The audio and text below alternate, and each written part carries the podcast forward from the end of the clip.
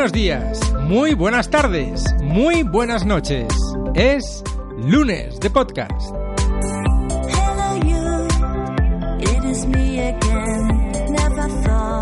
Lunes 12 de junio de 2017. Estamos a tan solo dos días de vernos las caras.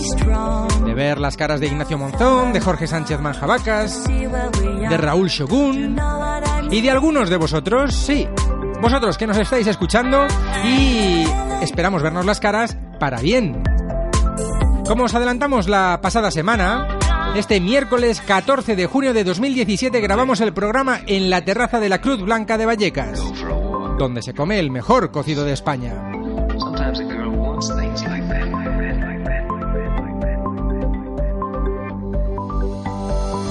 Y allí está en la Cruz Blanca de Vallecas al frente Antonio Cosmen, embajador internacional de la cocina tradicional española. Con él hablaremos. Premio Alimentos de España 2016, Premio Nacional de Hostelería 2015, Premio a la Mejor Fabada de Madrid y el ya mencionado Mejor Cocido de España. Espectacular. Y el miércoles, presentaros a Antonio no será la única sorpresa. Además, alguien a quien tengo mucho aprecio ha comenzado a dejar caer su presencia. Yo creo que la ha confirmado.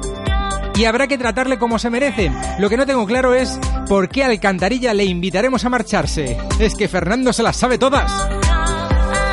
¿He dicho Fernando? No, no, no, no, no. Fran, Fran, quería decir, Fran, el huracán de Granada que estará a los mandos. Y tampoco se lo voy a poner fácil a él porque he logrado engañar a Dani Marco y al resto de la banda y no sé yo si cabremos todos en la terraza. Sí, sí, señoras y señores, jóvenes, jóvenes, despistaos. Hay un nuevo tema sonando ya de ellos. Estarán en verano en el Arenal Sound, en Burriana, en Verasamer, en Losar de la Vera, en Cáceres.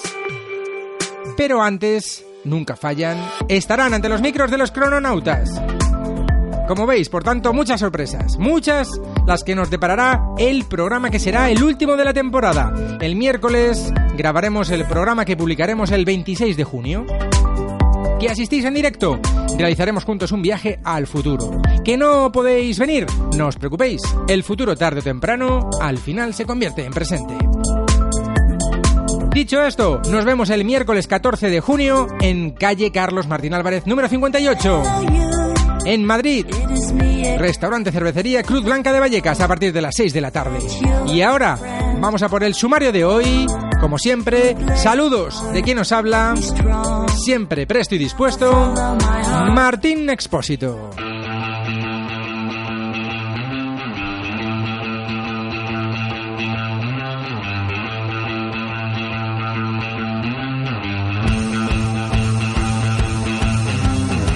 Hoy os proponemos un viaje por las profundidades marinas. Especios, naufragios, tesoros sumergidos. Arqueología marítima, una especialidad que abarca todo lo relacionado con el agua, ya sea salada o dulce, o la tierra, sí, con puertos, de donde salían los barcos a navegar. Ignacio Monzón promete sorprendernos con hallazgos marinos que datan de miles de años antes de la muerte de Cristo. ¿Quién navegaba por aquel entonces? ¿Cómo lo hacían? ¿Qué cargamentos portaban? ¿Cómo puede ser que los restos hayan llegado hasta nuestros días? Un viaje muy interesante el que nos propone Nacho. Y ya auguro que, aunque no llevaran alimentos los pecios encontrados, hoy no catamos ninguno. Por eso necesitamos a Jorge Sánchez Manjabacas, que nos ayudará a reponer fuerzas. O eso he entendido yo cuando me dijo, que nos proponía un ágape en su espacio de filosofía. Creo que nos vamos a quedar igual de caninos con Jorge porque sus intenciones van por otros derroteros. El ágape tiene una acepción del latín tardío y esta a su vez del griego que se refiere al amor. Así que apuesto porque en lugar de manduca, Jorge nos propone en el programa de hoy hablar del amor o los distintos tipos de amor. O bueno, que nos lo aclare Jorge, ¿eh? ¿Qué quiere decir eso del ágape? ¿Un amor frugal, tal vez? Y para acabar, también haremos un matiz. Y es que Raúl Shogun nos hablará en esta ocasión de la mujer en el cómic. Pero no se trata de hablar de personajes de cómic femeninos como puede ser Catwoman, Elastic Girl o Wonder Woman. De hecho, de Wonder Woman hablamos la pasada semana. No creo que no lo hayáis escuchado. Si no, estáis tardando. Así pues, en esta ocasión Raúl, como os digo, dedica su espacio a las mujeres que hacen cómics, guionistas, dibujantes, editoras, historietistas, grandes creadoras de las que se suele hablar menos, pero que son parte fundamental, como veréis, del mundo del cómic. Y ahora, si os parece bien en el menú, mejor os parecerá el de la Cruz Blanca. Claro que el nuestro se degusta de otra manera y ambos no son incompatibles. Que os aproveche cuando os acerquéis por la Cruz Blanca de Vallecas y que disfrutéis ahora escuchando el programa que os tenemos preparado con todo nuestro cariño y con la pizca justa de sal. Comenzamos. Bienvenidos al programa Los Crononautas.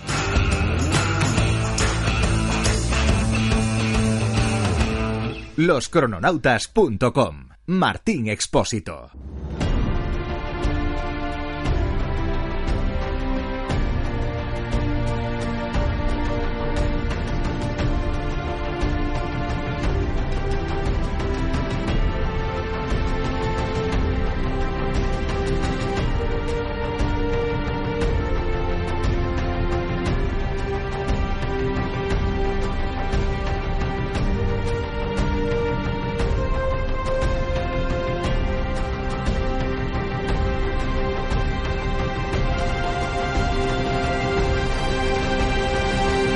Cuanto me lo propuso, no lo dudé.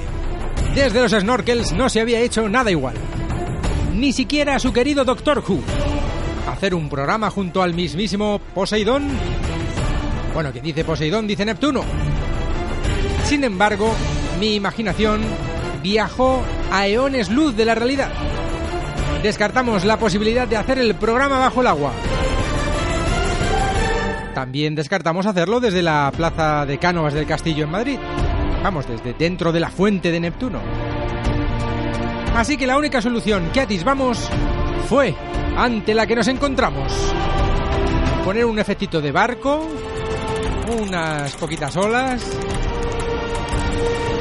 y a continuación presentarle a él, que en esta ocasión acude ante los micrófonos de los crononautas corona en ristre, paño tapando sus partes pudendas, solo sus partes pudendas. Y además, empuñando un tridente en una mano y en la otra una serpiente enroscada en el brazo. Así se presenta él, nuestro querido príncipe Paris de las ondas. ¿Qué me tiene preocupado? Nacho, ¿dónde has dejado a los hipocampos? Ay, pues no lo sé. Ima. Con un tridente en una mano y una serpiente en la otra, no tengo ahora mismo la cabeza como para ver eh, hipocampos. Bueno, eh, si los vemos, si los ves, que marchen al retiro ahí al estanque. Eso, eso. Se refresquen un poquito. Que descansen un poquito, que luego me van a llevar por ahí a bajo del mar, bajo del mar, como decía la canción. Mar. Bueno, no vamos a cantar. no, no, no. No, que se, se, ha nublado. Solamente con el eso ya se ha nublado. El miércoles me quiere, me quiere ahí liar Raúl, que si canto, que si qué canción voy a cantar, que eh, él se trae musiquit. No, no, no, no, no. Yo Queri no canto. Queridos oyentes, No. por favor, los que acudan, que traigan paraguas. No van a venir. Si decimos que canto ya, menos todavía. Bueno, no sé, ¿eh? A lo No mejor- sé. Hay, hay gente muy masoquista, sí. Bueno, pues nada, eh, te he puesto este escenario, esta puesta en escena, barco, olas incluido. ¿Para qué? Para hablar de arqueología marítima. Sí, señor. Lo- Vamos a hablar de los tesoros del gran dios Neptuno. ¿Decimos bien arqueología marítima? Mm, pues sí y no. Hmm, vamos a especificar. Seguramente mucha gente está pensando, ¿no se referirá a subacuática? Ajá. Eso sí tiene cierto tirón, o por lo menos eh, es más o menos conocido quizá eh, por ciertos casos de barcos que rescatan pecios que no les pertenecen. Odyssey, por ejemplo. Sí. o por el caso mediático donde los haya. Donde sí, sí, sí, sí, y tristemente no es el único. Eh, quizá también piensen que es por el Centro de Arqueología Subacuática de Cataluña, el de Andalucía, el, centro que hay en Cartagena, que es una auténtica maravilla. Pero realmente no. La arqueología subacuática sería una especialidad dentro de esto que vamos a hablar. Va más allá, ¿no? Vamos... Va mucho más allá. arqueología subacuática, ¿qué significa? Debajo de las aguas solamente se puede excavar debajo de las aguas temas, temas marinos. Ya, no. Ah, ahí está, amigo. ¿Te has leído el guion? lo he leído, lo he leído. Esta vez sí, esta vez sí.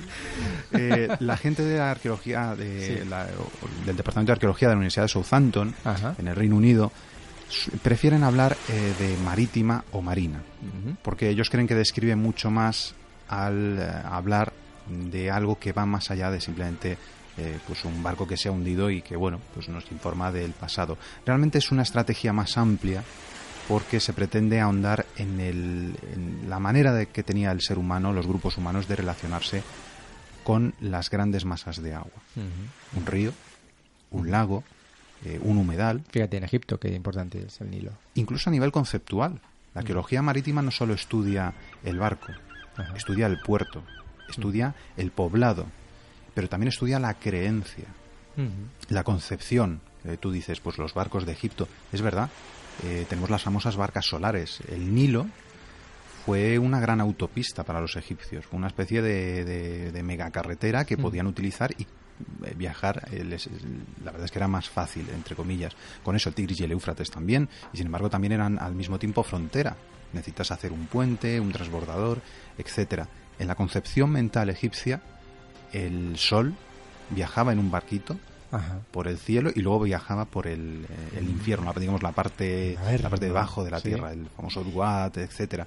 Eh, hay barcas solares eh, que son, tienen un concepto, una concepción muy funeraria, tienen, están relacionadas con ese mundo del más allá, con lo cual la arqueología marítima se ve como algo muy amplio que estudia no solo lo material, sino lo inmaterial. Nosotros tenemos gran patrimonio sobre tierra, pero también en los fondos marinos. Mm, un patrimonio, la verdad es que eh, desmesuradamente grande, pero bueno, es lo que tiene que ser una península y una península que ha tenido tantas aventuras ultramarinas mm, sobre todo desde el siglo XV, pero bueno, antes ya A ese patrimonio acuden los arqueólogos y los saqueadores, eh, cazate tesoros o sí, hay, hay, diferencia, hay, pues a mí me gustaría pensar que sí la hay Sí. Es eh, otro que ha picado. Eh, sí, hay, hay, es lo malo. me acuerdo que hay una frase genial del, eh, nombre de la rosa, donde Fray Guillermo está más o menos perdido en una especie de pasadizos y con, con Atso, con, con, el monje,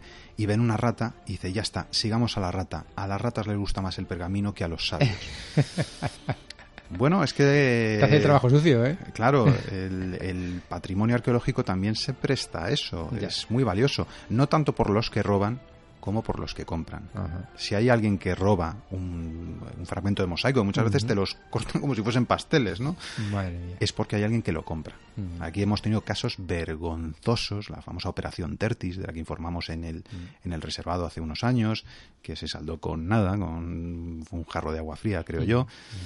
Mm, pero claro, eh, muchas veces el interés, el tener una pieza que tiene 200 años, 2000, que perteneció a Lisandro, a, Alejandro Magno, etcétera, para ciertas personas ejerce un, un, atractivo muy especial que no se puede ignorar. El mismo hecho de, de hablar de arqueología submarina, por ejemplo, o marítima, mucha gente a veces solamente con arqueología, cuando piensa solamente en arqueología, piensa ya en gente desenterrando tesoros, estatuas, cofres cargados de oro, y tristemente eso no suele pasar. yo, yo, creo que muchas, muchas personas se decepcionarían si vieran el trabajo científico, metódico, pausado, muy esforzado. Y que requiere meses, años de estudio, ¿no? Mm, estudio, más luego el trabajo en laboratorio.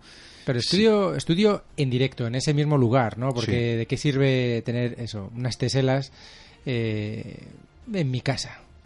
realmente... Bueno, hay gente a la que le gusta, oye, es, un trofeo. En, A mí me, me decía un familiar que en Córdoba, Claro, el patrimonio que sale en, la, en el casco antiguo, pues de gente que tiene su pequeña casita, que no necesariamente tiene que ser gente adinerada, pero bueno, tiene su patio.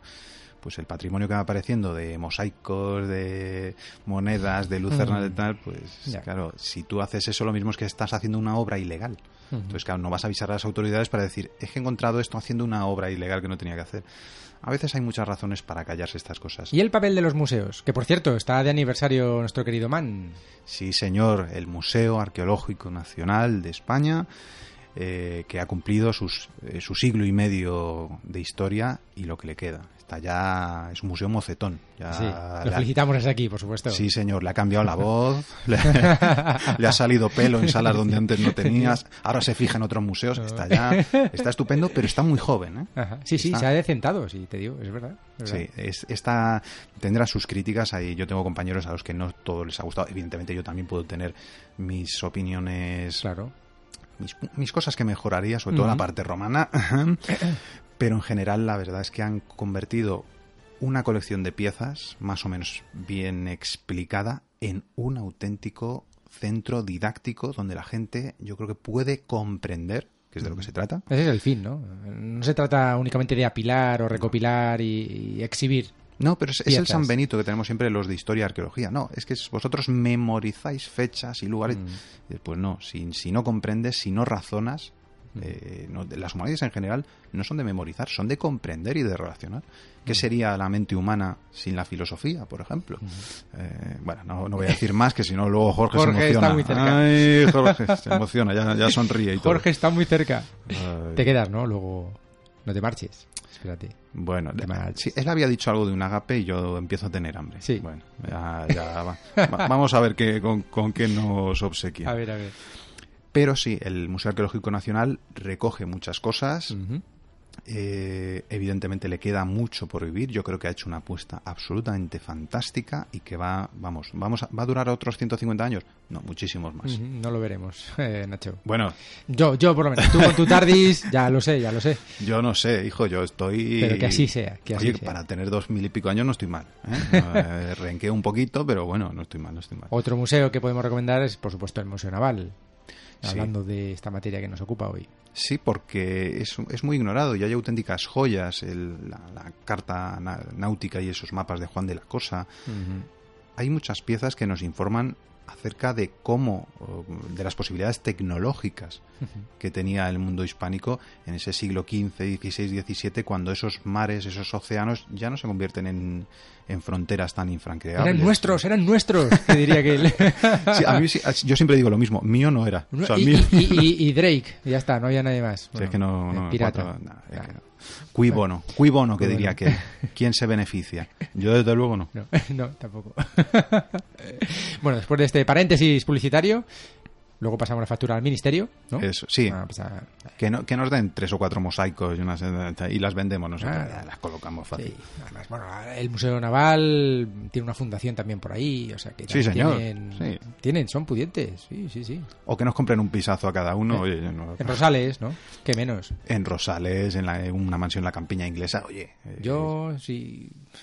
Con ver el templo de Devot que tenga vistas al templo de Bod. Oh, Mira, espectacular. No está mal, no está mal. Bueno, eh, regresamos, regresamos a esta arqueología marítima. Ya hemos explicado un poquito el concepto. Eh, que no nos ceñimos únicamente al medio marino. Tenemos ríos, lagos, los propios puertos. Sí, los puertos, los astilleros, eh, los poblados donde se construyen barcos. gente precisamente de, de, la Universidad de Southampton viaja de vez en cuando a la India para hablar con por gente con gente que vive en poblados pesqueros y que sigue construyendo embarcaciones a la manera tradicional, aunque la India sea un país industrializado, siguen conservando tradiciones que pueden tener siglos de antigüedad. ¿Cómo, ¿Cómo, se enfrentan eh, a la economía eh, que tienen, digamos, a los medios de que disponen? ¿Cómo es su logística? Eso también es muy valioso. Tú antes decías los ríos. Los ríos son frontera, pero a veces también unen. Eh, el Imperio Romano tuvo dos grandes fronteras en Europa que fueron el Rin y el Danubio. Les protegía de los germanos. Ah, se hacían unos puentes, que eran los pocos puntos por los que se podía cruzar. Pero servían para intercambios. Claro, también servían para intercambios, incluso para control militar. A veces eran muy eficaces en ese sentido. Los romanos no tuvieron solo flota marina, sino también flotas de ríos. la, famosa clasis germánica o la clase panónica, barcos que podían eh, trasladar contingentes armados de un sitio a otro con una gran rapidez. Trajano lo utilizó en las guerras dácicas. Suministros, información. Eh, por tanto, a veces el río, mm, el río es algo problemático. Es, como una carretera, también tienes problemas para trazarla, para ejecutarla, para mantenerla, pero te puede dar muchas ventajas. Eh, ¿Qué sería de Egipto sin el Nilo, por ejemplo? Mm, es así, así. El, Nilo... Es fundamental en su vida. El Nilo les daba agua. El Nilo eh, fertilizaba la tierra, ese, famoso limo rojizo que luego se convertía, se, ennegrecía y se convertía en la tierra negra y que sabemos que, estaba cargado de materia orgánica y que por tanto les, regeneraba, regeneraba esas tierras todos los años, el Tigris, el Éufrates. Son ríos que han, han significado algo muy importante, que sería de Babilonia, también sin su río. Eh, en el mundo egipcio, por ejemplo, esto lo vemos incluso a nivel mm, cosmogónico, a nivel ideológico. Mm. Eso también se lo estudia la arqueología marítima o marina. Mm. Cómo el vivir vinculado a un río puede cambiar tu manera de ver el, mundo. ¿Qué, sería de Egipto sin esa concepción del, eh, del, sol viajando en una barquita, la famosa barquita solar, eh, por el cielo y después por el inframundo, el Duat? ¿Qué sería de esa famosa barca solar de Keops? No podríamos entenderla sin el Nilo. ¿Hablamos de, barcos? Hay los barcos, los pecios, nuestros amigos los pecios. El pecio no lo es todo. ¿Qué información nos puede aportar el descubrimiento de un pecio? Como diría aquel, el pecio no lo es todo, pero desde luego eh, a veces es más interesante que la carga. ¿Por qué? Porque sí, puedes llevar oro, puedes llevar plata, a veces no llevas eh, gran cosa. El cargamento te puede decir mucho de lo que de, de dónde ha salido, hacia dónde va, qué es lo que buscan unos y qué es lo que buscan otros. Pero el barco mm, es una herramienta de los seres humanos, una herramienta concebida y ejecutada. Hay un planteamiento, hay una concepción, hay un diseño. Eh, hay, una, hay unas posibilidades tecnológicas. Muchas veces tú puedes querer hacer algo, pero es que no tienes esos medios. Otras veces quizás sí tienes los descubrimientos adecuados que te abren esa llave, pero no los recursos. Hablamos en su momento del Marqués de la Ensenada, que ya no solo miraba por la materia prima, sino también por el conocimiento. Y se trajo unos cuantos ingenieros desde el Reino Unido para, del Reino Unido, de otras partes de Europa, la, famosa construcción a la inglesa. Y eso que, ¿te acuerdas que hablamos de, esa, de esas, esas reglamentaciones de montes? Para tener siempre una buena provisión de madera. Quería conservar los bosques. Ah, era ecologista. Ay, Ensenada, Ensenada. Ah. Amigo Ensenada. La peluca, la tenía muy prieta a veces.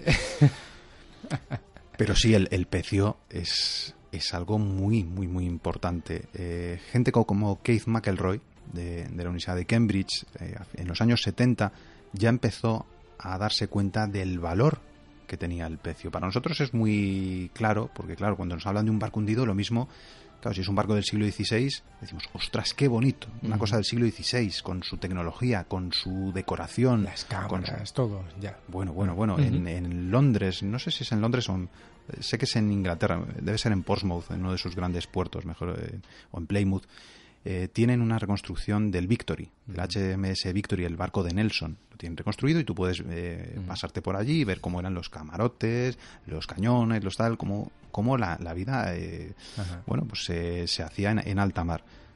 Es, es, otra cosa muy, muy importante. Otra cosa es que también, como digo, ejerza un atractivo muy especial. Los famosos barcos vikingos, los barcos funerarios vikingos. Los vikingos, o mejor dicho, escandinavos, se enterraban también en tierra. De hecho, el, enterrarse en un barco indicaba ya cierto estatus, pero bueno, parece que se les ha quedado en la mente de la gente que, todos los vikingos se enterraban en, el barco. Se habrían quedado sin barcos en todo caso. Pero es muy atractivo. Sí, sí, sí. Y se han documentado ya unos cuantos que nos sirven para ilustrar esa concepción del viaje al más allá. Incluso en los mitos tenemos la famosa muerte de Balder y cómo Balder es enterrado en un barco y su esposa Nana llora y, muere con él y luego se prende el barco, etcétera, etcétera. Eso también, el, pecio, el barco, es todo un emblema y es, y es un, no sé, es, es casi una señal de, durante siglos fue una señal de hombría que habrían hecho los grandes exploradores, eh, Colón, el capitán James Cook, por ejemplo, yo me acuerdo de, la, de, una serie que había cuando, éramos pequeños, la pusieron en, en la tele, era de era una serie británica de los viajes del Capitán Cook, que habría sido de Jorge Juan. de Juan de Ulloa, de, de todos ellos sin estos grandes vehículos. Has mencionado el Odyssey, pero ¿qué otros grandes descubrimientos se han realizado debajo del mar? Sorprendentes, por ejemplo. Pues eh, sorprendentes, desgraciadamente la Atlántida todavía no. No, no, no ha aparecido. No lo sé. De vez en cuando van apareciendo cositas muy interesantes, pero bueno, la Atlántida todavía se nos... Se nos resiste, es, se nos resiste. Sí, sí, sí, sí, sí, está, está un poquito oculta, no, no, no quiere revelarse. Yo diría que eh, los que comenzaron precisamente con la arqueología científica. Esos, esos restos, cuando todavía se exponen en alguna clase en la facultad o la gente conoce eh, lo que significaron, sigue alucinando. Estaban, estaban estos investigadores realmente em, preparados para lo que se iban a encontrar, eran conscientes de lo que se iban a encontrar. Yo creo que del todo no. no. Eh, las posibilidades del siglo XX con ese desarrollo tecnológico permitieron reconocer que había muchas veces restos interesantes, que había pues un pues algo extraño, algo que parece un barco, pero claro, muchas veces no sabes ese barco de qué época es, qué puede tener, qué forma, qué forma, qué dimensiones, si está partido por la mitad, cómo, cómo abordar ese problema. Y tenemos el, tenemos el problema, hablando de problemas, el problema de, la corrosión que, Ah.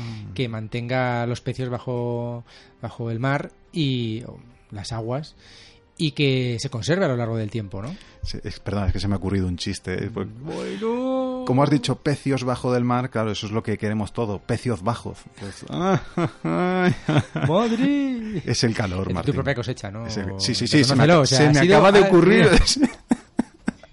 claro, Ya- es muy, ya mal- le- es muy malo, pero Salen de él ya directamente. es muy malo, pero ¿qué, qué, qué- qué quieres? Si me has contratado un, un historiador de garrafón, pues no, hijo, claro, que- claro, lo claro, que da el presupuesto. Eh, pues, pues, pues sí, así es. Así, claro. ¿Cuánto ofreces por él? Pues nada, pues es lo que vale, pues, pues ¿qué voy a hacer? Unos chistes de tremebundos. Vale, vale. Pero tú decías la corrosión. es irónico que aunque el, el agua pueda estropear esos restos, que a veces son orgánicos, el barco está hecho de madera, es, es orgánico, eh, sacarlo a la superficie pueda estropearlo muchísimo más y de una manera eh, fulminante. Mira, por ejemplo, el ejemplo de los soldados de, de terracota, que en cuanto pues el oxígeno hace que adiós la- los pigmentos que recubren las, las Sí, estatuas. eso es lo que yo creo que está también retrasando los trabajos de excavación, porque ya desde el año setenta y tantos que aparecieron ya podían haber abierto la tumba. El- siempre se dice que la arqueología es un método, el proceso arqueológico, la excavación, es un proceso muy destructivo. Y por eso siempre se buscan, en la misma arqueología, eh, métodos, formas que nos acerquen a, a esos restos sin dañarlos. Se suele decir que es como excavar es como leer una página de un libro que, que al pasarla se va a destruir. Solo la puedes leer una vez. Madre mía. Sí, sí. Hay que recopilar toda la información posible. Recordemos, nosotros lo que buscamos es información. Entonces hay que hacerlo de la manera más segura y más completa posible. Sí, Eso no de, siempre se manera, puede. de la manera más- menos intrusiva posible y que quede fijado ya. Por eso muchas veces lo mejor cuando se descubre un pecio y se está excavando y tal, No Es- tocarlo. exact- es dejarlo ahí. Es un- Observarlo. observarlo, medirlo, estudiarlo, porque recuperarlo, pues eso requiere semanas, meses, años de estudio, de planificación, de si conviene sacarlo o no, cómo se va a hacer. Eh, muchas veces cuando es material orgánico, nada más sacarlo, lo tienes que volver a meter en unos cubos de agua con sal, con una proporción especial de sal, dejarlo ahí, no, sé, no me acuerdo cuando me decían unos días, una semana, luego pasarlo a otro, a otro a otro contenedor con agua con menos sal, digamos, tiene que ir reduciendo ese impacto Mm, De manera paulatinamente. progresiva, claro. Tiene que ser algo al muy final es tiempo y dinero. Sí. El- sobre todo esto último no suele gustar mucho a las administraciones y a veces incluso el tiempo tampoco. Parece que algunos tienen prisa por hacerse la foto. Bueno, ¿y cuál es ese descubrimiento tan espectacular del que nos vas a hablar? La verdad es que hay varios eh, y sería muy difícil. la- eh, yo creo que tenemos campo para una temporada entera si nos dedicásemos a, a esto. Pero yo destacaría el de Cape Gelidonia. Eh, la gente lo ¿Dónde? podrá encontrar Cape, espacio, Gelidonia, con, con Y, en la costa de Turquía. En lo- a mediados del siglo XX eh, pues a, un, a, un, hombre, creo que era periodista, fíjate, periodista, pero buena persona a pesar de ello, llamado Peter Throckmorton. siempre hay una excepción que confirme la regla. Sí, la verdad es que sí, era, un bicho este raro, ¿eh? Sí, sí, sí, sí. Pues este hombre unió fuerzas con un joven arqueólogo, se acaba de doctorar por la Universidad de Pensilvania, George Bass, creo que recordar que sigue vivo, y ha sido, se ha jubilado ya como profesor en la Universidad de Texas. Y eh, porque, bueno, eh, Throckmorton había recibido una serie de noticias que algo en ese Cape Helidonia, en las costas de Turquía, estaba llamando la atención. Era un pecio, era un barco muy antiguo, no estaba muy claro, y reúnen financiación, los medios necesarios y entre 1959 y 1960 comienzan a hacer una serie de trabajos científicos, metódicos, etcétera, etcétera, y la sorpresa es mayúscula.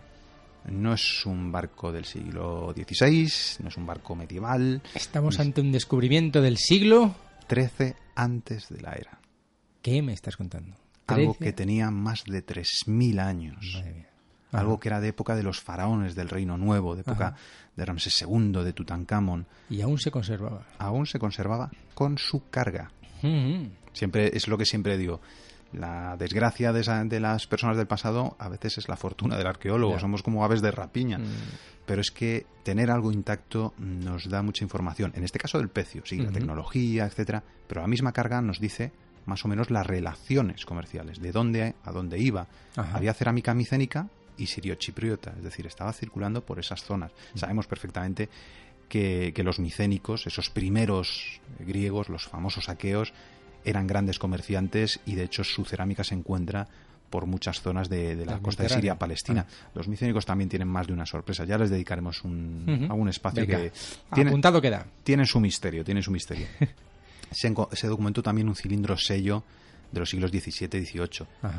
Muchos objetos, mucha información pero yo creo que lo, de que, eh, lo más importante de Cape Helidonia, la gran conclusión, es que, como después diría eh, Peter, eh, Peter Keith McElroy, es que el, pecio y el trabajo científico se puede hacer bajo debajo del mar, o sea, en, un entorno muy hostil y muy difícil, y puede darnos muchísima información que no tenemos en tierra. Decías que había más hallazgos así espectaculares como este. Siglo XIII antes de Cristo, ahí es nada, ¿eh? No es lo más antiguo. ¿Qué me estás contando? No, Aún hay algún hallazgo anterior. Hay mucho más, hijo mío. Eh, años después, también en la costa de Turquía, apareció, se documentó otra cosa muy extraña que al eh, trabajarse reveló una antigüedad pues un poquito mayor, unos 100 años más. Un pecio, un barco del siglo XIV, probablemente también eh, relacionado con Micenas, con un cargamento intacto ni más ni menos que 11 toneladas de metal. Ojo, que no estamos hablando de 1300, ¿eh? No estamos hablando de hace 700 años, ¿no? No, no, no, del siglo XIV antes de Cristo. Sí. Y además con su carga intacta. En esta época de la Edad del Bronce eh, llevaba? 10 toneladas de cobre y una de estaño. Uh. El cobre era valioso, el estaño era valiosísimo, el estaño era muy difícil de encontrar. Bueno, yo creo que se habrían vuelto locos eh, si hubiesen llegado todas estas potencias del Próximo Oriente a Galicia y, a la zona de Cornualles en, el Reino Unido, las famosas casitérides, esas misteriosas islas del estaño que se cree que ya habían sido descubiertas en, esta época. Ulubunum volvió a decirnos que se puede excavar, que, esos, que, es, que el mar es un auténtico archivo. Qué cantidad de información, ¿eh? Exacto. El precio, la carga, la cantidad de la carga. Y porque no se prestaba en ese momento atención a otros aspectos, porque eh, años más tarde otro arqueólogo británico, Sean McGrail, de la Universidad de Southampton, se dio cuenta de que el cargamento estaba muy bien, el precio era estupendo, pero que había más cosas. Los barcos van de un puerto a otro puerto. Estudiamos esos lugares, los poblados, los, eh, los ríos.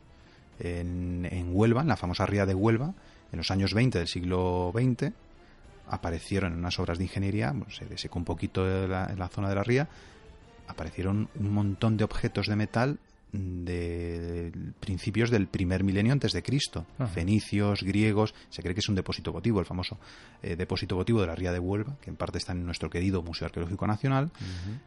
Bueno, pues nos dio muchas sorpresas, pero también nos habló de cómo conciben estas, eh, estos lugares. El río les proporciona protección, comida, fuerza para los molinos de agua, pues es sagrado. Puede haber una divinidad a las aguas. Las famosas fuentes que vemos en muchos pueblos, en el mundo, al menos en el mundo romano, se solían cualificar como ninfeos, una especie como de templo de las ninfas, entre comillas.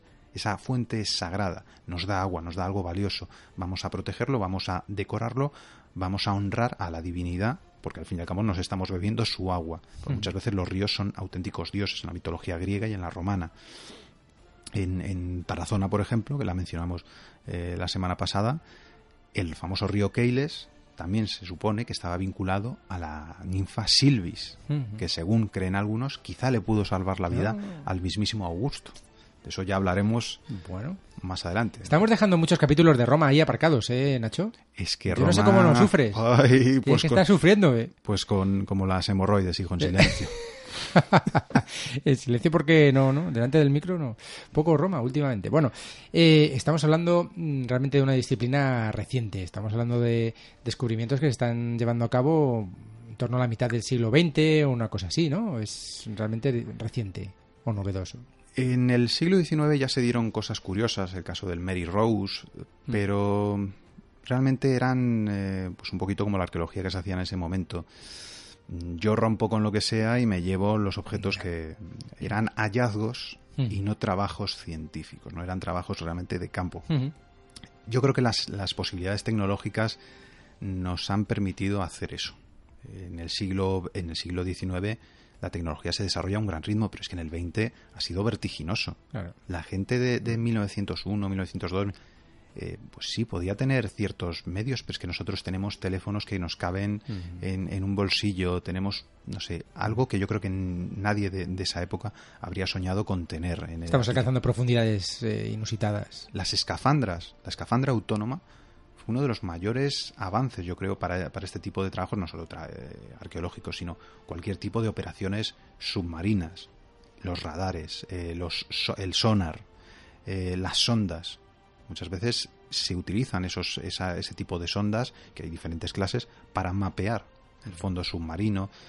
Eh, bueno, nos permite cada vez conseguir más información haciendo menos daño, tanto al entorno natural como a ese patrimonio arqueológico. Quizá algún día podamos investigar en lagos, en ríos, en mares, sin tener que utilizar, entre comillas, la piqueta. Aparte de que es algo muy duro también para el arqueólogo. El arqueólogo que se dedique a estos temas necesita una formación no solo eh, intelectual, sino física.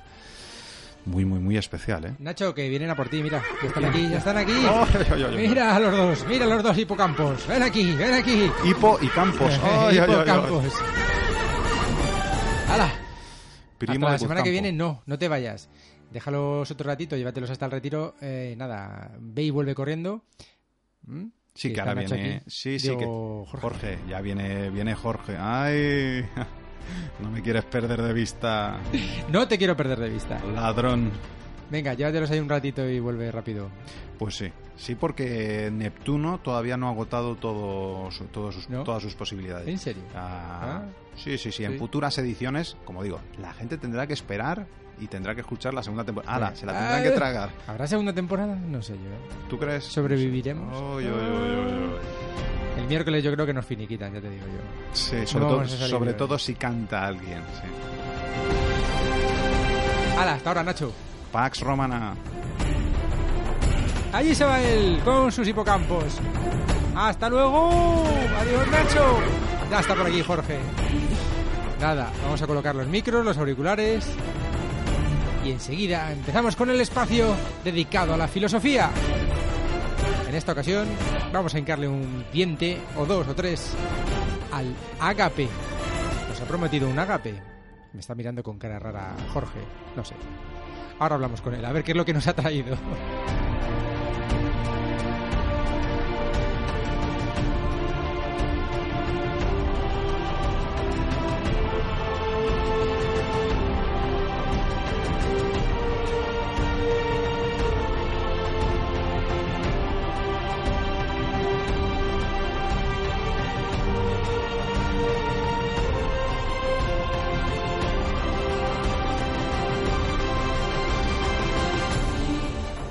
Del pasado que solo se escucha en el futuro.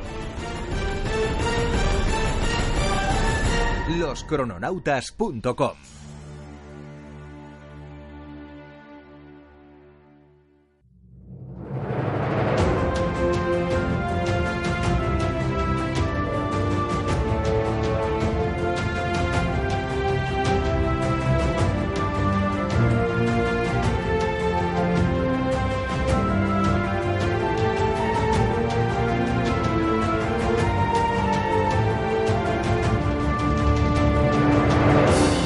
pues la semana pasada, Nacho, que sigues por aquí. Hola. Sí, no me he ido, si es que no, nunca me he ido. No, no la verdad es que no sigues. Sí, de hecho, sigues tú, estás tú en mi casa, te metiste en mi tarde y no has querido salir. ah, ¿estás tú? No me lo puedo creer. Claro. Pues si replica mi casa. Ah, es que a veces tengo mal gusto. Decía yo que, si recuerdas, Nacho, la semana pasada dijimos Jorge, si vuelves la semana que viene, tráete un ágape porque se equivocó, se, no sé, su avión aterrizó en otro aeropuerto, tuvimos que, estar esperándole y como compensación le pedimos un ágape, ¿te acuerdas? Sí, hombre, sí. Ajá. Algo más, ¿no? Le pediste tú. Yo le pedí un piso en Rosales y una mansión en el campo, pero no sé si el tío me la va a dar. Yo creo que me va a dar, sí, una o dos. Pregúntale, pregúntale, que ya está por aquí. ¡Jorge! Hola, buenas. ¿Qué tal? ¿Qué tal? Muy bien. bien, bien. Aterrizado. Recién aterrizado. ¿Qué nos has traído? De agape. ¿Qué nos has traído? Mucho amor. Sí, muy bien. El amor está muy bien. ¿Un agape? ¿No queríais un agape? Sí, pero pues, manduca, manduca. Eh... Eso, eso, algo físico. Algo físico, dinero, me refiero. Qué materialista algo, soy. A lo que poder, algo a lo que poder hincarle el diente. Voy a tener, Nacho, mucho... Nacho, va por otro lado, pero... no, yo también. Yo a Leticia siempre Tengo mucho trabajo con vosotros eh, para educaros en el agape. Sí, sí, sí, sí. ¿Qué es el agape? Y no es nada de comer. Claro, porque normalmente utilizamos ese término agape como una comida, una invitación a comer, un no sé, algo que yo recuerdo en, la época de la universidad, el agape como cuando nos hablaba el profesor, que invitábamos a comer a alguien o en nuestra graduación, que había un agape posterior a la graduación, es decir, una un tentempié para todos nosotros. Sin embargo, rascando en el concepto de agape encontramos cosas muy interesantes, como este que os decía, ¿no? Agape como amor desinteresado. Ese que decíamos de, a veces que hemos dicho en la adolescencia, amar es no desear nada a cambio, ¿no? Mm. Amar de verdad es amar en gratuidad. Entonces, vamos a hablar del amor. El amor. Oh, qué bueno. La filosofía. A ver, espera, Nacho, que, me asustas. Ay, es que amor, ya, sabes. ¿Cómo, ¿Cómo, se dice Roma al revés? Oh. Y si repites muchas veces monja, ¿eh? monja, monja, monja, monja, monja. Ya que luego te pegan por estos chistes. Ya, tienes razón, tienes razón. Luego llegan las críticas, llueven las críticas, llueven. Amor, amor. Eh, ya decía también, World, World, World, pizza lobby. Lo que necesitas es amor. Ya. Regresemos. Por favor. Tema, la filosofía se preocupa por el amor.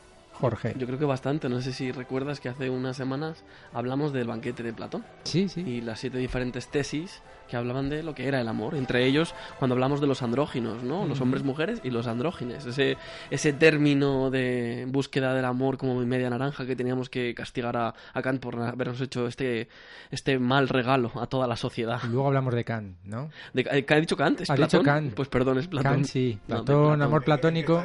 ¿En qué estaría pensando? Sí, sí. Ahora llegaremos espérate, a Nacho, espérate, Nacho. ¿No es que yo te bajo el micro? No, espérate, espérate. Dilo ahora. Venga, anímate. ¿En qué estarías pensando? Eh, venga. Estaba pensando en uno de los, de los filósofos favoritos de Martín, en Kant. No lo sé por qué, pero es su filósofo favorito. Eso dijo alguna es vez. Es que yo, yo estoy sacando a Kant en todos los capítulos. A ver si hablamos de Kant. Está mandándome WhatsApp por la noche a las 3 de la mañana. Háblanos de Kant, por favor. Yo creo que tuve un encuentro con Kant en alguna ocasión. ¿Qué te contó, Nacho? No, no, tú, digo tú. Yo no, yo que voy a tener encuentro con Kant. Yo que voy a tener contacto con Tendría que haber ido a verle allí, que no salió de su pueblo en su vida. Un tío que, tenía muy pocas miras, de corto de miras. con lo bonito que se vive afuera. Mira, mira, mira Wonder Woman, lo contaba Raúl la semana pasada. Caramba, en su isla paraíso, mucho paraíso, mucho paraíso. Luego se estrella el piloto en la isla, eh, mm, conoce al piloto, dice anda y descubre un mundo nuevo. Y Kant no salió de allí. Claro que si hubiera salido a lo mejor no tendríamos la gran obra que, Tal vez, o tendríamos una obra mejorada, porque hay algunos hay algunos textos que hablan mm. de algunas naciones de su época que... Sí, es que es bueno viajar, hay que... de verdad. Es muy bueno, es muy bueno viajar. Es necesario viajar. Sí, porque yo creo que era muy meticuloso y muy categórico, valga un poco la redundancia eh, mm, de pensamiento, pero uf, es que Kant es di- duro de explicar para alumnos, duro de entender por su minuciosidad. Es verdad que es un gran ejercicio intelectual leer a Kant, por eso de que tienes que estar parando, entendiendo y tal, y sirve muy mucho para entender a autores posteriores, obviamente. Pero es cierto que, que a Kant le hubiera venido bien un viaje al Caribe o Sí. un viaje sin más. Sí, sí, a a México, México mismo. Por ejemplo. ¿Eh? O que se hubiera pasado por España y por Italia en lugar de decir esas cosas que decía de los españoles y los italianos. ¿Por qué digo yo México? México, el amor, Jorge. Bueno, eso fue otra época. El amor, el amor, el amor. el amor. Te voy a pagar por ¿Has eso. visto cómo hilo, cómo hilo? ¿Cómo hilas defino, eh? Eh. Bueno, venga, vamos a Agape entonces. Vamos a Agape. ¿Por qué Agape? ¿Por qué nos traes este concepto? Porque es un concepto que, que solemos usarlo, quien lo usa, a modo de comida, ¿no? De invitación a la comida, pero, pero su ubicación, su esencia, digámoslo así, tiene un componente más teológico, más bíblico. Cuando hablamos de amor, este amor sin esperar nada a cambio es un amor propiamente de los creyentes a Dios. Dios no les va a dar nada. Ellos tienen que creer y amar y confiar en su Dios. Así, este sería como el, el- el significado central de ágape. Aunque encontramos un ágape también en, en, los, en los griegos. Ajá, en el origen nos vamos a Grecia. A Grecia también, obviamente. Nacho, ¿te das cuenta? No todo es Roma. Hombre, evidentemente las provincias tienen que aportar algo. Eso es lo que Las pasa con la prehistoria. Antes de. Roma está la prehistoria. Y los griegos, que eran proto-romanos, pues algo tenían que Ay, tener. madre mía. No hay, no hay, no hay, eh, Venga, no, filósofo. no hay quien pueda con él. No hay Es quien que pueda no, con no él. puedo, no puedo. Dale, venga. Bueno, venga. Venga. Hay diferentes conceptos que Sí. hemos visto de, de amor, que de hecho, por ejemplo, el de filia y el de eros lo hablamos en el banquete de Platón, no de Kant. Sí. Pero también está el de Storge, que, no- que Nacho seguramente tiene algo que decirnos. Una anécdota muy, bien. muy interesante que Storge, antes... Storge con la G suave. Sí, con Jesús Aves. Ah, que, Storge. que vas- iba a soltar algún, algún chiste, sí, ya me imaginaba. Storge. La, no, yo te, me, me refería antes a, a una pequeña historia, evidentemente inventada, que recoge Heródoto, en la que junta a Solón, el gran sabio ateniense, uno de los siete sabios del, del mundo antiguo, un hombre que además era muy conocido por sus virtudes cívicas y tal, con el rey, eh, si no recuerdo mal, Craso. Eh, perdón, con, con Creso. Eh, un rey que fue muy famoso por su poder, eh, por su riqueza, y digamos hubo una competición por ver quién era el más afortunado de los dos. Sí, Claro. Creso o O Solón. O Solón. Creso O Solón. lo que decía es, Nacho yo soy Creso. rey. Ah, pues es- est- estoy mejor con jamón, pero bueno.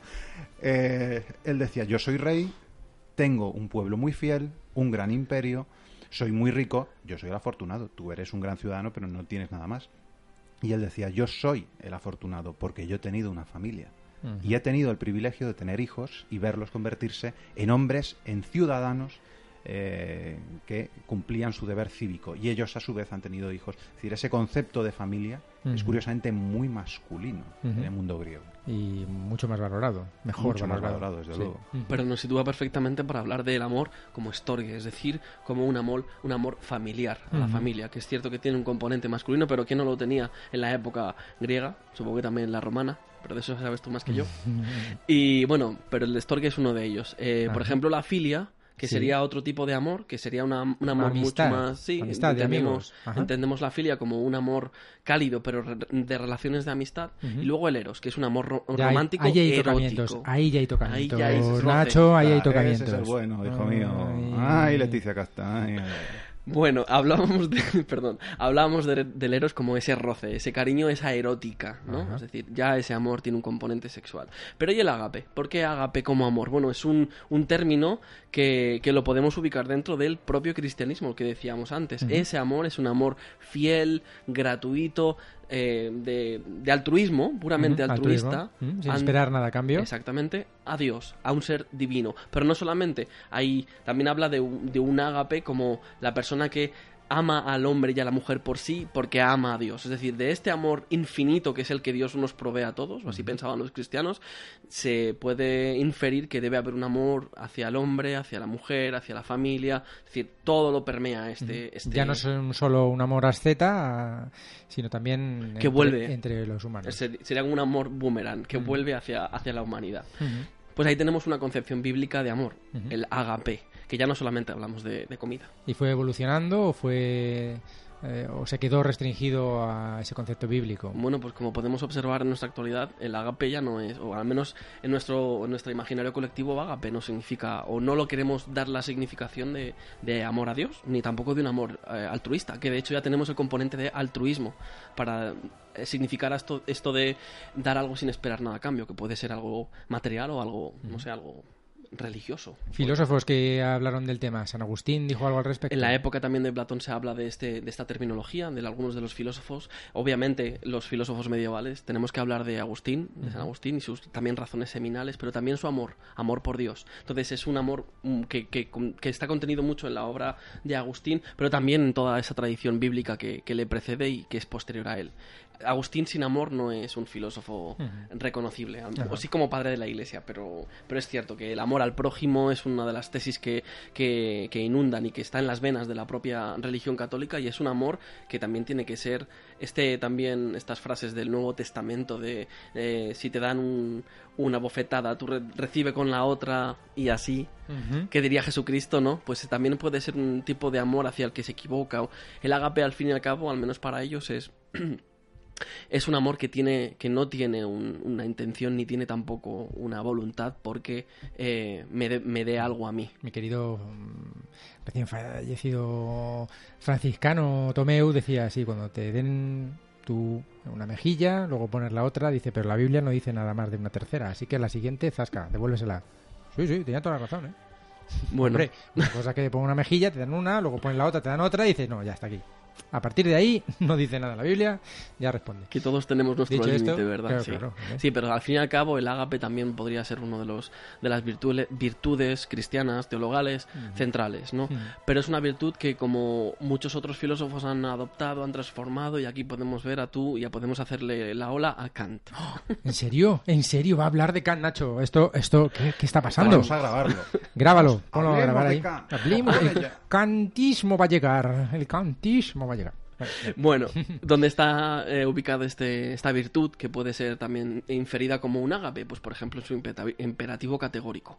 En su eh, amarse al otro como a mí mismo, que lo podríamos entender como obra de tal modo que trates a la humanidad, tanto en tu persona como en, en la persona de los demás, siempre como un fin y nunca como un mero medio, por ejemplo. Entonces, no hay un, un egoísmo. Claro. y no hay un interés en los No hay demás. interés, exacto.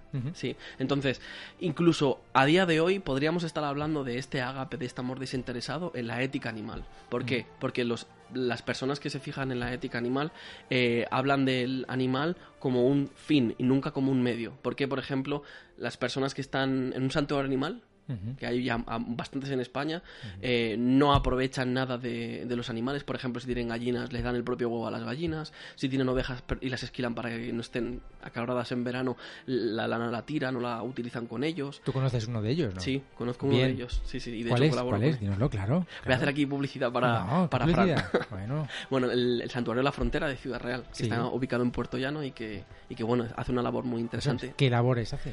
pues por ejemplo rescatar animales que han sido maltratados o que han sido que ya no son queridos. Por ejemplo entre ellos un, un cerdo vietnamita que estuvo en una perra aquí en Madrid y que se lo llevaron para Ciudad Real. Un cerdo vietnamita que ahora vive en un campo hermoso con florecillas corre se revuelca en el lodo y, y sabe que nunca nunca nadie se lo va a comer ni va a aprovechar su carne para nada. Y libre, en libertad. ¿no? en libertad, justamente. Pues eso, otro tipo de agape en el sentido de amar sin esperar nada a cambio, ¿no? Porque dentro de la ética animal, un, un cerdo no te puede decir gracias por salvarme, ¿no? Evidentemente. Pero simplemente la mera... Lo recibes de vuelta, ¿no? El- Bueno, sí, si- sí, en cierto modo. Ya. Es que eso es muy interpretable. Aunque sea desinteresadamente. Sí, ¿no? pero una oveja, por ejemplo, tiene una oveja que se llama Laura, Ya, la ya. oveja no le va a decir gracias. No, evidentemente, salvarme". evidentemente, no. Pero bueno, que solo la satisfacción personal de uno Mm. Es un... Pero eso no es un interés, Martín. Ya. La mera satisfacción. es que hablamos del agape y si hablamos del agape, Bueno, hablamos de... Acabamos hablando del onanismo. o sea, como nos pongamos. Bueno. Hablamos- Nacho, no me mires así, ¿eso es así o no? El onanismo ha llegado. El onanismo va a llegar. Y hay que tener más onanismo entre la, la gente. Eso yo no, ya No. lo he dicho yo. Bueno. Entre la gente, di- ¿Ves? entre la Es gente. que hablar, oy, oy. hablar con vosotros... No, ¿Estábamos hablando de filosofía? Pero ya, perversión, la perversión del mensaje. Aquí, otro capítulo dedicado. Sí, Ahí, del mensaje y el mensajero. Hecho. es. McLuhan, la aldea global, hablar de todo un poquito. Ujú. Por tanto, Kant, Ya lo has expuesto, menos mal, te ha costado, Me ¿eh? ha costado. Venga, Es que- imperativo categórico. No, no Pero es más, explica cómo averiguar cuáles son las reglas morales obligatorias.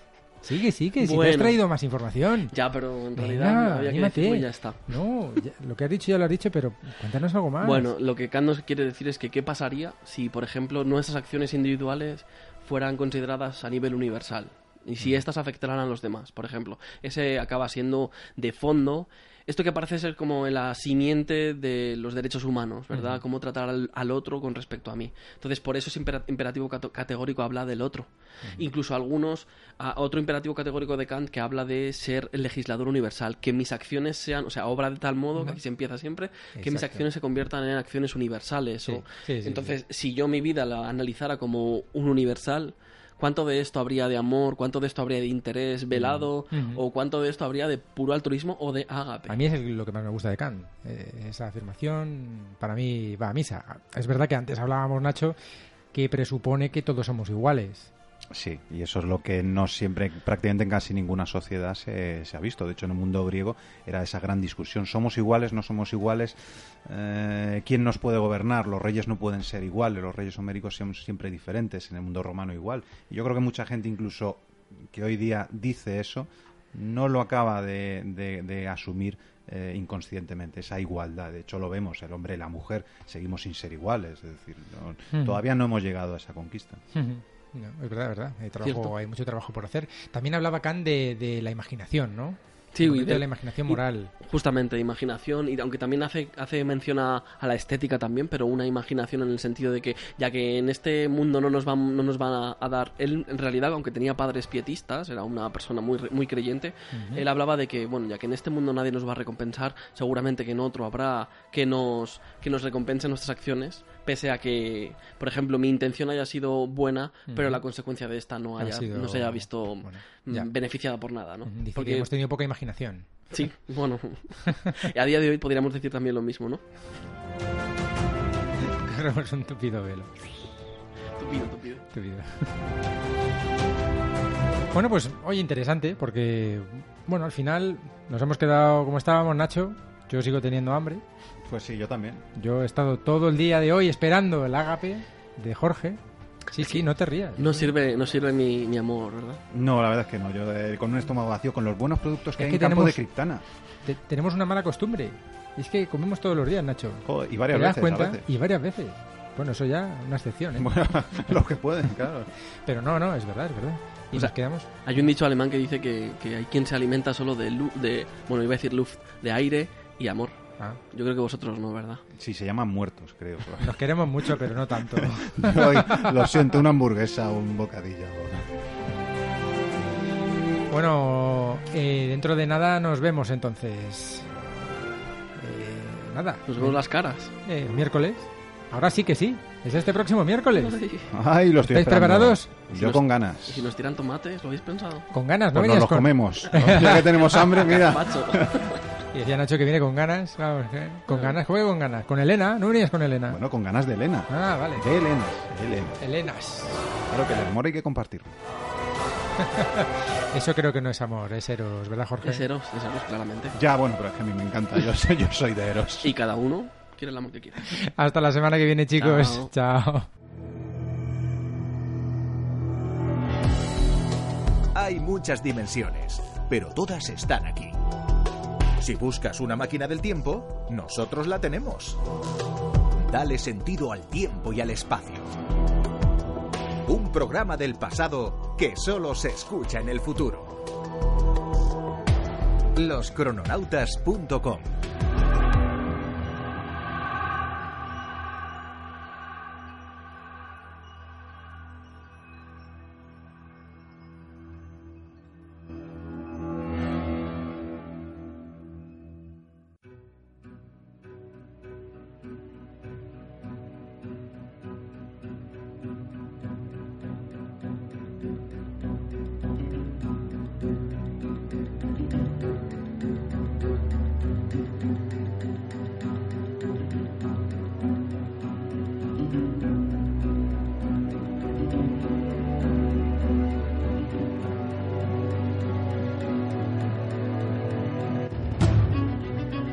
decíamos al comienzo. Son parte fundamental del mundo del cómic. De hecho, lo son, lo serán y lo han sido. Enseguida Raúl Shogun nos va a hablar de mujeres en el mundo del cómic, pero no de las mujeres que aparecen en las viñetas, sino de las creadoras, de las responsables, de las que están detrás, de las que incluso a día de hoy, después de haber vendido miles, miles y miles de ejemplares, no conservan ni un original, no tienen derechos de su obra. Y a sus espaldas, 40, más de 40 años de trabajo. Porque empezaron muy jóvenes. En nuestro país.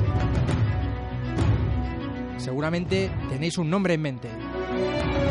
Purita Campos. Ahora nos habla Raúl Shogun de ella, 80 años. En este año 2017. Ella no tiene los derechos de su obra, no conserva ni un original. Veréis, veréis su obra. Medalla de oro al mérito en las bellas artes en el año 2010. Y aunque reconocida dentro del mundo del cómic, igual que ella, muchas otras mujeres han pasado desapercibidas. A ellas dedicamos hoy ese espacio único, yo diría. Hay poquitos, hay poquitos, no es el único. En la radio española o en los podcasts que hablen de cómic. ¿Y quién mejor que él? El gran experto, desde la calle Padilleros, número 11, en Salamanca. Shogun Salamanca, ahí tenéis una cita obligada. Bueno, este miércoles, si lo vais a buscar por allí, no lo vais a encontrar. Raúl Shogun, ¿qué tal? Hola, hola, hola, hola. Este próximo miércoles no, Shogun Salamanca está abierto, evidentemente. Claro que se pueden pasar por allí, ¿verdad? Pero Raúl, no te van a encontrar, ¿no? Dime que no. Hombre, depende. Yo me puedo dejar un cacho aquí, pero queda un poco raro, ¿no? Mejor voy entero y luego ya, pues, o, pues dejo una foto o algo. Sí, pero mejor que se acerquen a, a Vallecas y que nos vean un ratito. De momento la bilocación no, no la tienes controlada del todo, ¿no?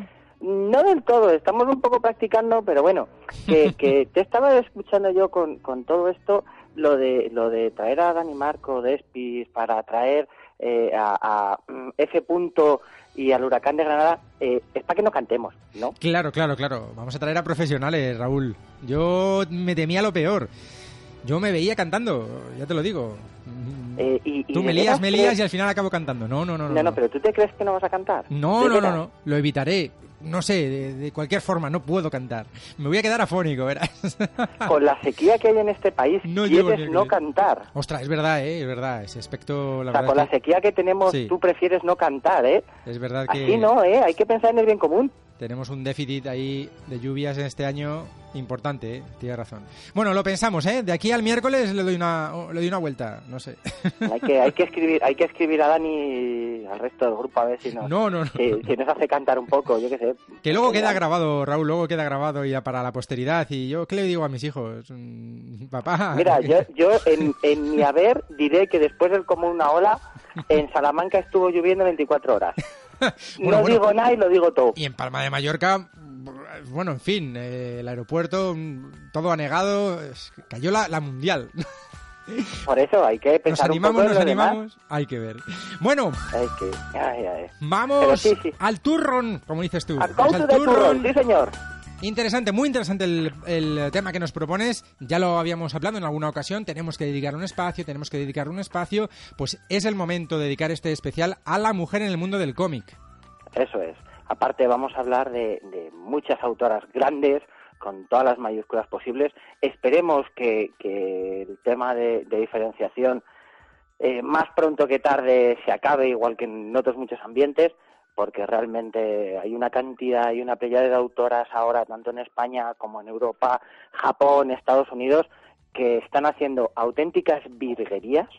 Mm, tanta, o sea, el, el tema de diferenciar entre hombres y mujeres, pues al final eh, se está pasando también un poco por alto. Y una de las cosas que, que nos gusta es que igual que hay gente que se coge todo lo que pone Alan Moore, bien. Hay gente que coge todo lo que hace Purita Campos, todo lo que hace Marríos, eh, Fiona Staples.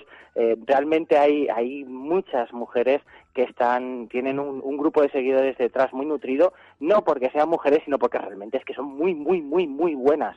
Entonces, eh, a ver si dentro de, nos llegamos a ver, ¿no? Eso de, que hay que olvidarse del género y hay que disfrutar de los autores, que realmente es lo que nos merece la pena. Bueno, ya lo hemos mencionado, lo hemos mencionado, uno de los grandes nombres es Purita Campos, ¿verdad? Sí, y realmente eh, queríamos empezar un poco por, por Purita porque, mm, aparte de, ser eh, esa gran dama de, del cómic en, en España, como has comentado, medalla de oro, eh, tiene una legión de seguidores y de seguidoras espectacular es un encanto de, mujer, eh, siempre solicita y realmente es una de estas eh, autoras que te entran ganas de conocer después de leerla, porque yo reconozco que la conocí, pues como nos pasa a muchos, porque aparecieron en casa. Tebeos que, que aunque fueran de, la época de la posguerra, la época de Franco, que era todo como muy rosa, como muy, mm, muy naif, por decirlo así, eh, después de que se empezaron a reeditar y, volver a leerlo con, un, pues bueno, con la visión que, tienes y siendo un poquito más adulto, ves y disfrutas cosas que realmente no habías visto antes. Eh, muchas veces hablamos del costumbrismo, de cómo se hacían las cosas antaño y siempre tenemos esa mirada gris, esa mirada, por desgracia, muy seria, muy triste. Sin embargo, Purita Campos eh, nos enseñó que la adolescencia es algo normal, que nos pasa a todos y que sigue vivo y, que todos, mejor o peor, hemos tenido cierto tipo de relaciones buenas, cierto tipo de relaciones malas, y bueno, pues aunque fuera un TVO pensado principalmente para chicas, eh, los chicos lo hemos podido disfrutar también. Y años después, cuando se ha reeditado y han aparecido las nuevas aventuras de Esther, han sido un fenómeno editorial hasta tal nivel que había colas, convenciones, si tú ibas a los salones del cómic estaba Purita Campos, su cola iba por encima y por delante de, de cualquiera y realmente es uno de estos ejemplos de luchadora, de, de persona constante que nunca ha abandonado el, el cómic, aunque le hayan dado muchos palos. Luego también, eh, últimamente, ayudado por Carlos Portera a los guiones, nos ha sacado una sonrisa, nos ha sacado historias ya de adultos y todos los que hemos leído desde que éramos pequeñajos a este en mejor o mayor, mayor o menor medida, mm, hemos visto cómo hemos cambiado todos y cómo nos hemos vuelto adultos. Empezó en el Reino Unido, ¿verdad? Empezó eh, más allá de nuestras fronteras y al final fue Bruguera la que se lo trajo, se trajo a, ese serial, ¿verdad? Sí, aparte empezó pues eh, como un, pequeño serial y acompañamiento en, las revistas y luego fue teniendo eh, cada vez más peso en, historias cortas. Luego se, se han ido recopilando a principios del siglo XXI, se empezaron a recopilar sus historias en, en tomos, que fueron 17 tomos, y después las nuevas aventuras en tres. Y realmente eh, funcionaban eh, con el boca a boca, madres enseñándole a hijas, tías enseñándole a sobrinas, a chicos a ver algo diferente al TVO que se hacía. No todo era Mortal y Filemón, no todo Tintín, no todo es Super López, sino que tenemos un cómic adulto, a la vez infantil y a la vez apto para chicos y para chicas. Es una cosa bastante curiosa. También, hombre, no se lo vamos a dar, sí que reconocemos que dárselo a un, chavalín de 8 o 10 años, pues te va, a mirar un poco raro, hay que leérselo también un poquito de mayor, sobre todo porque nosotros lo disfrutamos más. Es un aspecto más de... Es un aspecto más, lo hemos dicho en alguna ocasión, ¿verdad?, de, aproximación a, nuestra historia, ¿verdad? Claro, es que realmente está ahí, es una constante y es lo que ha ocurrido durante, pues eso, 40 años de, de la historia de España visto desde un punto de vista personal. Desde el, el costumbrismo siempre estamos vistos siempre desde un sesgo. No, esto es cómo lo vive alguien que está allí, que sí, que tienes, igual que nos va a ocurrir ahora y, echamos la vista atrás, eh, ¿cómo vimos la Expo ahora que estamos en, en, su momento? Pues la veíamos con otra ilusión completamente diferente a lo que se puede ver ahora, que a lo mejor la podemos ver de un modo quizá más cínico, de otro modo, de otra charanga, y sin embargo yo reconozco que fue una época en la que la disfruté muchísimo. Entonces, en, en los TVOs está todo eso puesto y Purita Campos ha reflejado tanto eh, a la gente que con la que con la que convivía en su época como la situación en la que vivían. Muy bonita la palabra, la verdad es que historietista nos lleva a hablar de eso, de un autor de, de historietas, que es esa serie de dibujos que constituye un relato cómico, pero también tiene la definición de fábula, cuento, relación breve, de aventura o suceso de poca importancia. Pero me gusta, me gusta la palabra historietista, que sería Purita Campos, 80 años, y otra de las figuras dentro del mundo del cómic es la de editora, ¿no? Y tenemos un gran nombre en esta ocasión. Aquí nos vamos a ir al otro lado, al cómic americano, y la traemos a colación porque gracias a ella eh, hemos descubierto otros cómics, mm, eh, como se puede decir, hechos por hombres, pero que si no llega a ser porque ella se atrevió eh, y dio el paso, el paso adelante, eh, no hubiéramos podido disfrutarlo. Ahora lo comentaremos. Se trata de Karen, de Karen Berger, eh, que ha sido editora de, DC y para que la gente la sitúe un poco, porque muchas veces el tema de los editores no suelen estar muy, no suelen ser muy conocidos, aunque sí, forma parte más de la industria, ¿no? De la industria del cómic. Sin embargo, aquí, por ejemplo, tenemos a Joseba Basalo, a Carles Miralles, que son gente que, que trabaja mucho, a, Ricardo de ebooks que, que se lo trabajan y, tienen mucho esfuerzo, mucho esfuerzo detrás, Rafael Marín. Sin embargo, en Estados Unidos, gracias a ella, la figura del editor fue puntal. Empezó como ayudante de guiones de Paul Levitz y, ayudante de editora, y gracias a ella, eh, después de estar en, eh, de que le gustara el tema del género de, de terror, el género de misterio, le dieron, fíjate qué cosa, a la gente que le llamará la atención, si alguien conoce el sello Vértigo de DC, existe por, para y gracias a ella. Gracias a Karen Berger, que como señalas eh, o hablábamos antes, ella abre o impulsa la, línea más adulta de, de, DC, ¿no? Exactamente, en un momento en el que los cómics eh, bisagra, por decirlo de algún modo, eh, todavía estaban ahí en, un incipiente, ¿no? En los cómics que generan un antes y un después, en el Comics Code, la censura, que bueno, que ahora tenemos autocensura, pero en aquel momento había un sellecito que decía, si no si no está este sello no puedes editarlo para niños, no lo puedes leer en grandes superficies, sin embargo DC le dio la, la batuta y gracias a ella gente como Warren Ellis, como Garth Ennis, Alan Moore, Neil Gaiman crearon obras como Transmetropolitan, Predicador, Sadman, tenemos ahí una playa de, autores, muchos autores ingleses que se trajo, se trajo aquí a Estados Unidos y, y, la verdad es que es una auténtica gozada el permitir, el impulsar y el motivar lo suficiente a los autores, darles cancha y decir, creemos en ti lo suficiente como para sacar la obra adelante, hazlo. Una joven Karen, eh, se nos va a enfadar Purita, pero 80 años Purita, Karen 59 años. También tenemos a, mm, gente también adulta, más allá de nuestras fronteras, como nuestro siguiente personaje relacionado con Thor, Apocalipsis. Sí, hablamos de, de Louis Simonson, que, que bueno, junto con, con su marido Walter, eh, además, como dato curioso, el tema de Walter tiene una, una firma muy peculiar.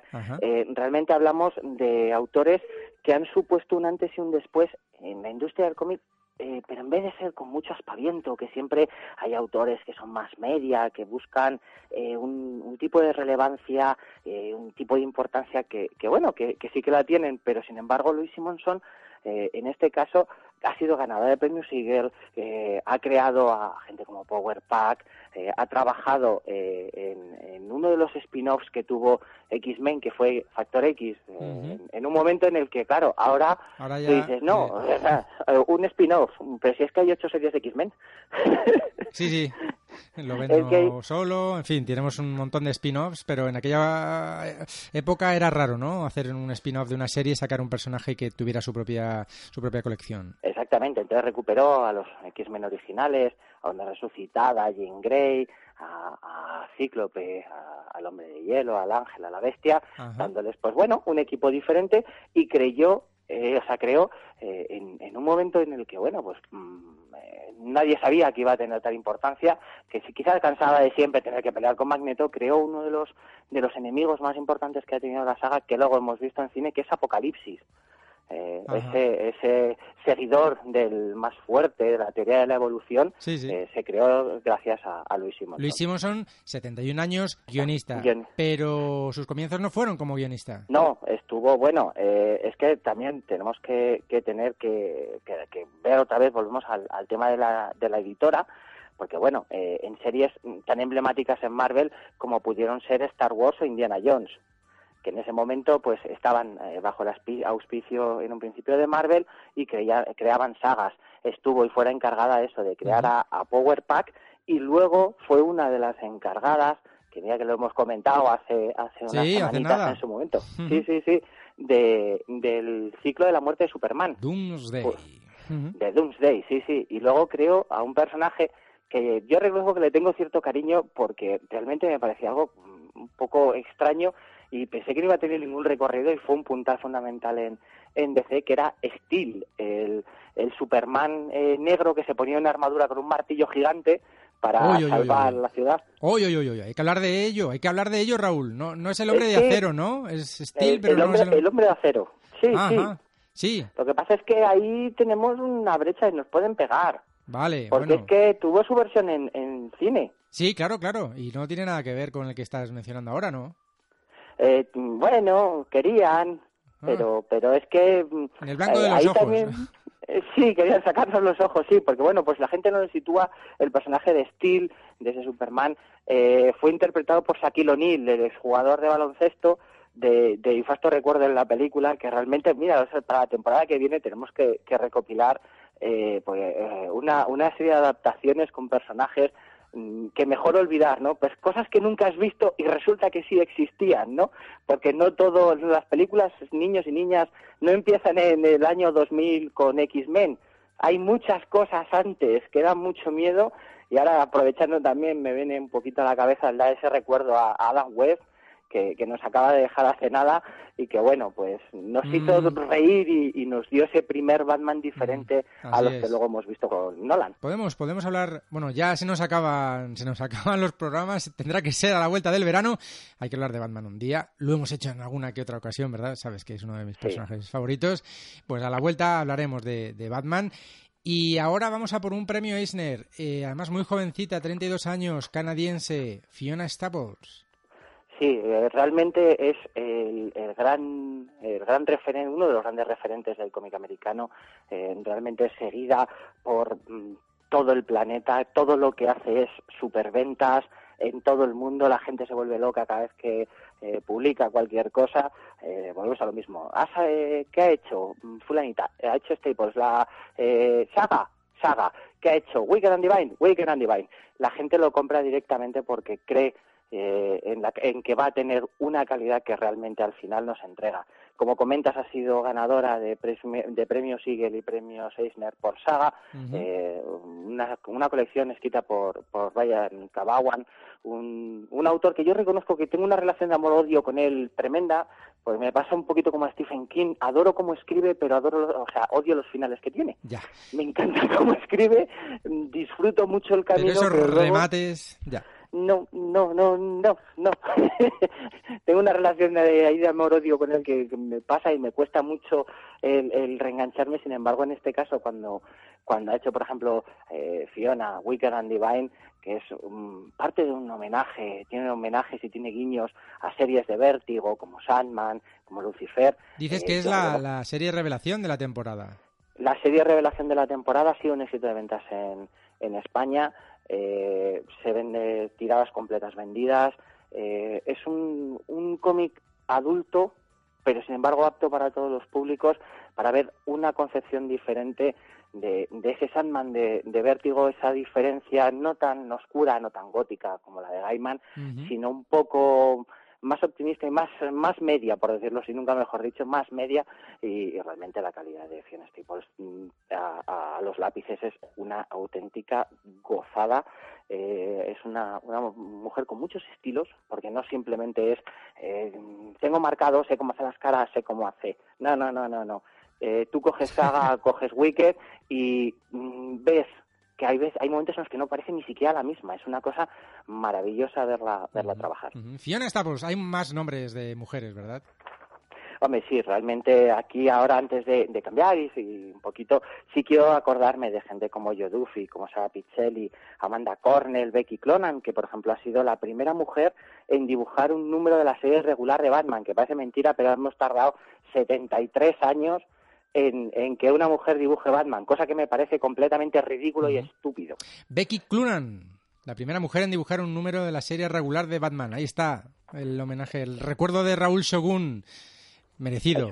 Eso es. Alguien tenía que ser la primera, pero fíjate. Sí, pero tengo, yo reconozco que en, ese aspecto sí que me, me enfada en ciertos sentidos de que tengamos que hablar de ser la primera de cuando ha habido temporadas de Batman que han sido reguleras en tema dibujo y hay autoras que han estado un poquito ahí. Eh, pero bueno, en fin, por lo menos ya se ha abierto la veda y ahora ya, ¡hala! a seguir, a seguir. Sí. En alguna entrevista decía Purita Campos, decía eso, que bueno, que a las historietistas, que, que, en la parte de dibujo, pues bueno, que no lo hacían mal las mujeres, pero bueno, que los hombres eran mejores, ¿no? Al final siempre la coletilla esa, ¿verdad? Y, en ocasiones pues no, eh, son auténticos desastres. Ves algunos dibujos que dices, madre mía. En fin. Sí, sí, y hay veces en los que ¿por qué dibujar mal pudiendo dibujar bien? Claro. ¿Y, y por qué le das una serie a este que dibuja con mis segundos pies izquierdos como teniendo en cuenta gente que, que, está por ahí. También es depende de, los editores que tengas, la suerte que tengas y de que te vean. Ya no solo el nombre, ah. ¿verdad? Ya no solo el nombre, sino bueno, las relaciones que tienes con los, con los responsables, con los jefes y al final eh, te escogen a ti y no, no, no, no dan verdaderas oportunidades a quienes se lo merecen realmente. Hombre, ahora ya por fin también el tema de, publicar, hay, hay, muchos blogs, tenemos Instagram, tenemos gente que, que se está dando a conocer a partir de otras plataformas diferentes, de crear sus propios webcomics que después se editan y hay gente que está, que está trabajando mucho en en ese estilo de, cómic que sí que me, yo reconozco que sí que me gustaría que fueran editados en vez de autoeditados por, por todo el tema de, de la gente la que pueda creer en ellos y en ellas, pero, pero bueno, esperemos que dentro de poco, ya te digo, pasemos de, mm, de esa creencia de es que es una chica, no, mira, no, Oye, quiero que sea artista. Raúl, en nuestro país, y luego acabamos con un par de, curiosidades, como puede ser em, alguna pincelada iraní y alguna cosita japonesa, pero en nuestro país, ¿qué grandes nombres tenemos? Ya hemos mencionado a Purita Campos, pero hay grandes nombres, ¿no? Como por ejemplo...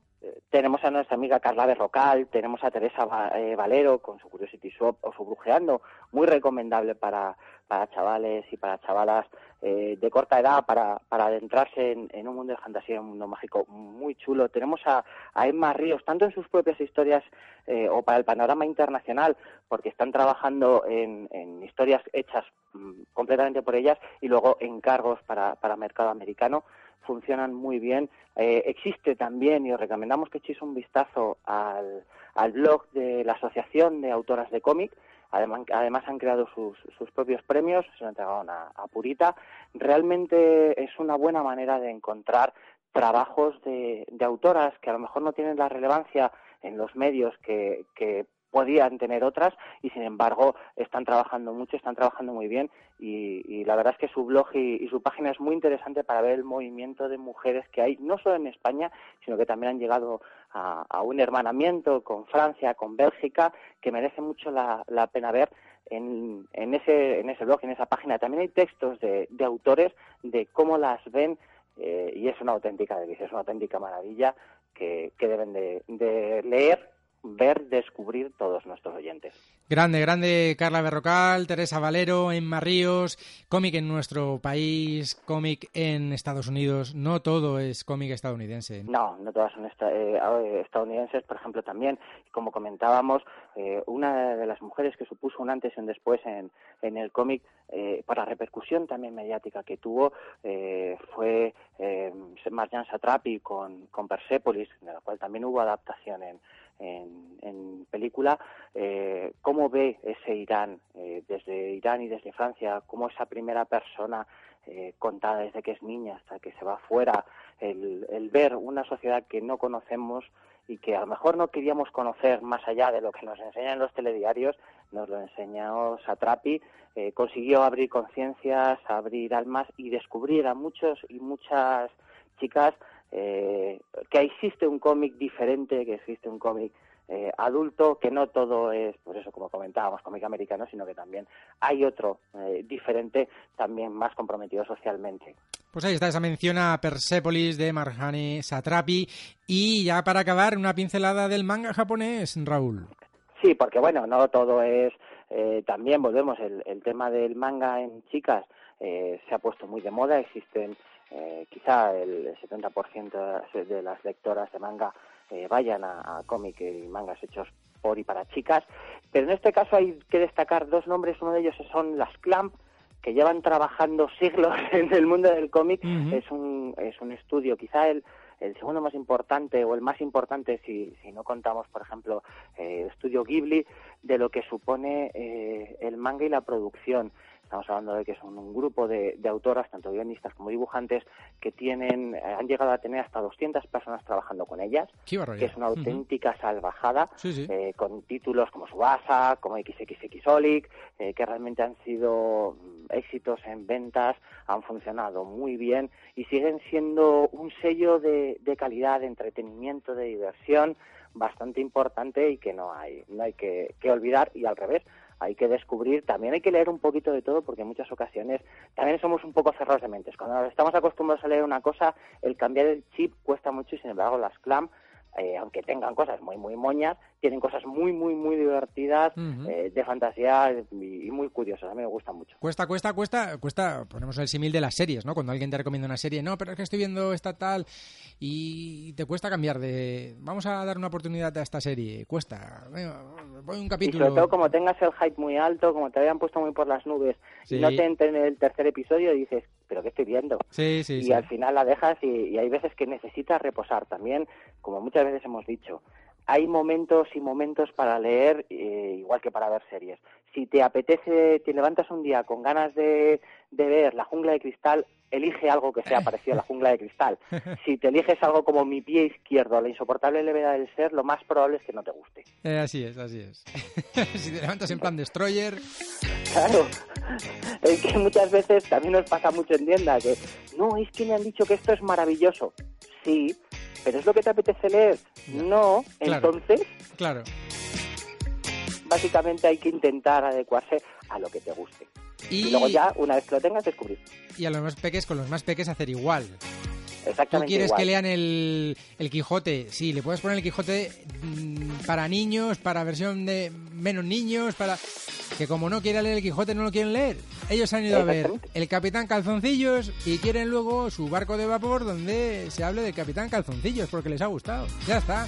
Oye, pues bienvenido sea. Aprovecha la ocasión, cógele Claro. el numerito del Capitán Calzoncillos que se lo va a leer de arriba abajo y a lo tonto, a lo tonto, adquieren tal capacidad de lectura, de comprensión lectora, aprenden a escribir. Muchos niños escriben con falta de ortografía, principalmente porque han leído menos y nada en su vida. Exactamente. Y es Cuanto fundamental. Más leas, claro, cuanto más leas, más descubras. Eh, yo, todos hemos tenido, hemos empezado pues con lo mismo. Ahora que, que los padres tenéis la oportunidad de, pues lo que tú dices, Capitán Calzoncillos, Bueno. de que tenéis a los Yokai Watch, que están todos los chavales como locos, Hombre, hombre. que tenéis los Teen Titan Go, sin olvidar a los clásicos, vale, pero es que hay edades y edades. Si hay, alguien- ¿Por qué vas a decir, es que esto de los chavales, joder, es que siempre está leyendo manga, es que siempre está leyendo cómica americana, es que siempre está leyendo... Pero Claro. lee, Claro, claro, Sí. claro, así es, así Pues es. está. Y no, a mí me- es que me gusta Dragon Ball, ya, pero que a los niños a lo mejor no les gusta porque ahora se lleva Slackterra. Pues Slackterra, aprovecha la ocasión. Claro. Raúl algo Según. que- Disfrutar, disfrutar y disfrutar. Que nos vemos en unas pocas horas, como diría aquel, ¿eh? Sí, El sí, preparando paraguas. Está preparando paraguas que vamos a cantar. Sí, a la vuelta de la esquina. sí. Paraguas no lo sé. Pero calor va a hacer un rato, Raúl. Tráete la toalla friki porque nos va a hacer falta. Sí, nos, nos traeremos algo para taparnos y, y cuidarnos un poquito. Lo que pasa es que sí que nos van a, nos van a cuidar muy bien en, en la Cruz Blanca. Aparte ya estaba ahí viendo, me van a hacer menú para mí, con lo cual, y todo. Si es que, encima que yo que no puedo, hay cosas que, que me ponéis los dientes largos y no puedo comer. Y me dicen, menú para ti. Y yo, vamos, vamos, vamos. No, que nos ponemos, ponemos mano a Raúl y ya no podemos contar con él en los crononautas. No. Hombre, me dais tres meses para recuperar. Eh, eso sí, eso sí, es verdad. Eso sí es verdad. Pues venga. Que corran las croquetas de jamoncito, por favor. ¡Al turrón!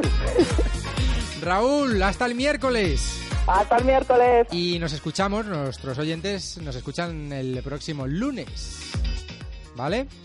Sí, pues, prepararemos una cosita, una sorpresita antes del final, que yo creo Sí. que, bueno, eh, eh, vamos a preparar algo divertido. Lo tienes ahí en el horno, ¿no? Ya preparadito. Sí, sí, sí, sí. Venga, pues lo dicho, hablamos. Chao.